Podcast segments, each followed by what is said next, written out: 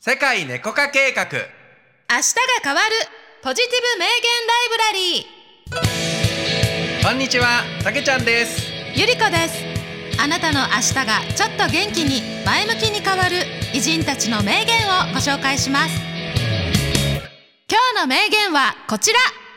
世界に変化を望むのであれば自らが変化となれはい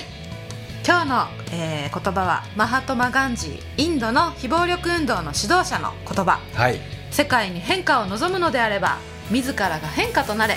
という言葉を取り上げますこれはもうずしんときますねそういねやーねともすれば世界に変われ変われと世界が悪い悪いとなるところがねうんまたこれがガンジーが言うところがねちょっと違うよねそうねその辺の人が言ってたらさ多分全然な いやいやいやねみたいな感じやけどさ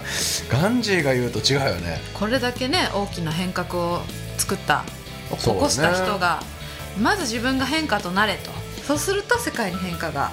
起きるよっていう考え方の順番なんだろうねまあそうだよね、うんまあやっぱインドの人だからさインドのね古来の哲学とかなんかいろいろ学んでたんだと思うけど、多分意識のこととか相当深く理解してないとさこれを実際に実践してさ革命を非暴力で成し遂げてしまうなんてさ、そうねまあ、普通は多分できんよね、そうね、まあ本当に心からこれが腑に落ちていてそしてそれを実践してそれが結果的にね社会を変えることになったってことだろううね、んすごいよねねガンジーはどんな変化となったんだろうっていうのもちょっと気になるよね最初さどんな変化をしていってさ、こうやってなんか変し周りに及ぼせるぐらいのなんていうかな